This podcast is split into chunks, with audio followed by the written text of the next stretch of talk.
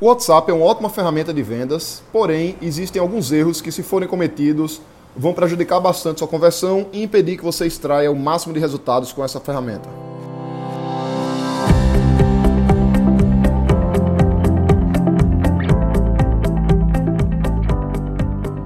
Diga aí, amigo, aqui é Felipe Pereira, seja muito bem-vindo a mais um episódio do Digcast. Bom, hoje eu vou falar sobre vendas no WhatsApp e, na verdade, vou falar de três erros que impedem que a gente extraia o máximo de resultados do ponto de vista de vendas pelo WhatsApp. A motivação desse episódio se deu por conta de um cliente nosso, que nós geramos leads para ele. Basicamente, nós temos anúncios no Google, anúncios no Facebook, direcionando para algumas landing pages. E nessas landing pages as pessoas podem se cadastrar ou entrar em contato com eles direto pelo WhatsApp.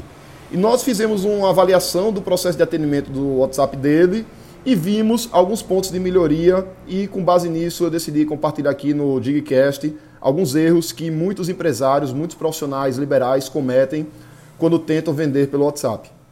Bom, o primeiro desses erros é a impessoalidade. É você não tratar as pessoas de forma individual.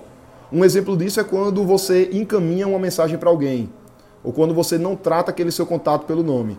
Então, se um, alguém entra em contato com você e você não pergunta o nome dele, não chama ele pelo nome, e ele pede alguma informação e você encaminha a informação do teu produto para ele, isso aí pega bastante mal, isso gera bastante desconexão.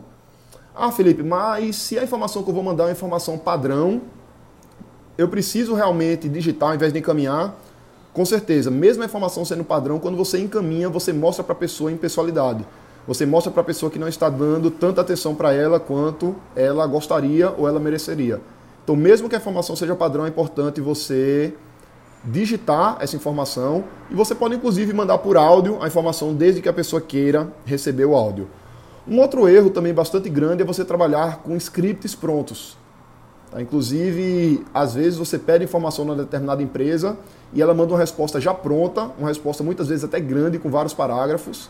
Isso aí não vai funcionar muito bem porque as pessoas tendem a não ler textos muito longos. Então é muito melhor você ter textos mais curtos. De novo, se o script estiver pronto, você copia e cola frase por frase ou pequenos parágrafos e pequenos parágrafos, pedindo sempre interação da pessoa de volta. Então, ao invés de você mandar 10 parágrafos, você manda uns dois ou três parágrafos, faz uma pergunta, espera ela responder para você manter o engajamento, depois cola mais um ou dois parágrafos, faz uma pergunta. Lembrando que esses, essa comunicação ela é uma comunicação que deve ser personalizada para o perfil do público. Tem um cliente nosso, por exemplo, que a gente dá consultoria, que o atendimento dele pelo WhatsApp, eles têm oito públicos diferentes. Então existem oito fluxos de conversa diferentes dentro do WhatsApp e dependendo do perfil da pessoa que está entrando em contato com eles, a gente starta um desses fluxos diferentes dentro da conversa. Então se a pessoa é um perfil X, tem uma conversa tal. Se é um outro perfil Y, tem outra conversa. Se é um perfil Z, tem outra conversa. E obviamente que dentro das conversas existem alguns pontos em comum. Algumas conversas, alguns elementos, alguns depoimentos podem ser comuns a vários fluxos de atendimento. E um terceiro erro, também bastante comum do atendimento pelo WhatsApp, é a falta de follow-up. Então, basicamente, você recebe o contato de alguém pedindo alguma informação, você manda a informação para aquela pessoa e você não dá continuidade no atendimento. Então aquele atendimento fica ali meio solto. Se a pessoa não der continuidade vier falar com você ou querer fechar, você simplesmente perde aquela venda. Então é imprescindível que você manda o contato para aquela pessoa e caso ela não te retorne, você depois de uma ou duas horas fala: "E aí, fulano, você entendeu? Está precisando de alguma coisa? Vamos fechar?" Enfim, dá continuidade naquele atendimento que você está fazendo. Uma coisa que pode ajudar bastante, uma ferramenta que pode ajudar bastante nesse controle é uma ferramenta de CRM. Tem vários CRMs hoje no mercado, como Pipe Drive, como o Meets, HubSpot também tem um CRM, CRM lá dentro, inclusive gratuito. E esses CRMs permitem que você controle todo o fluxo de atendimento dos clientes em potencial. Então, todo o funil.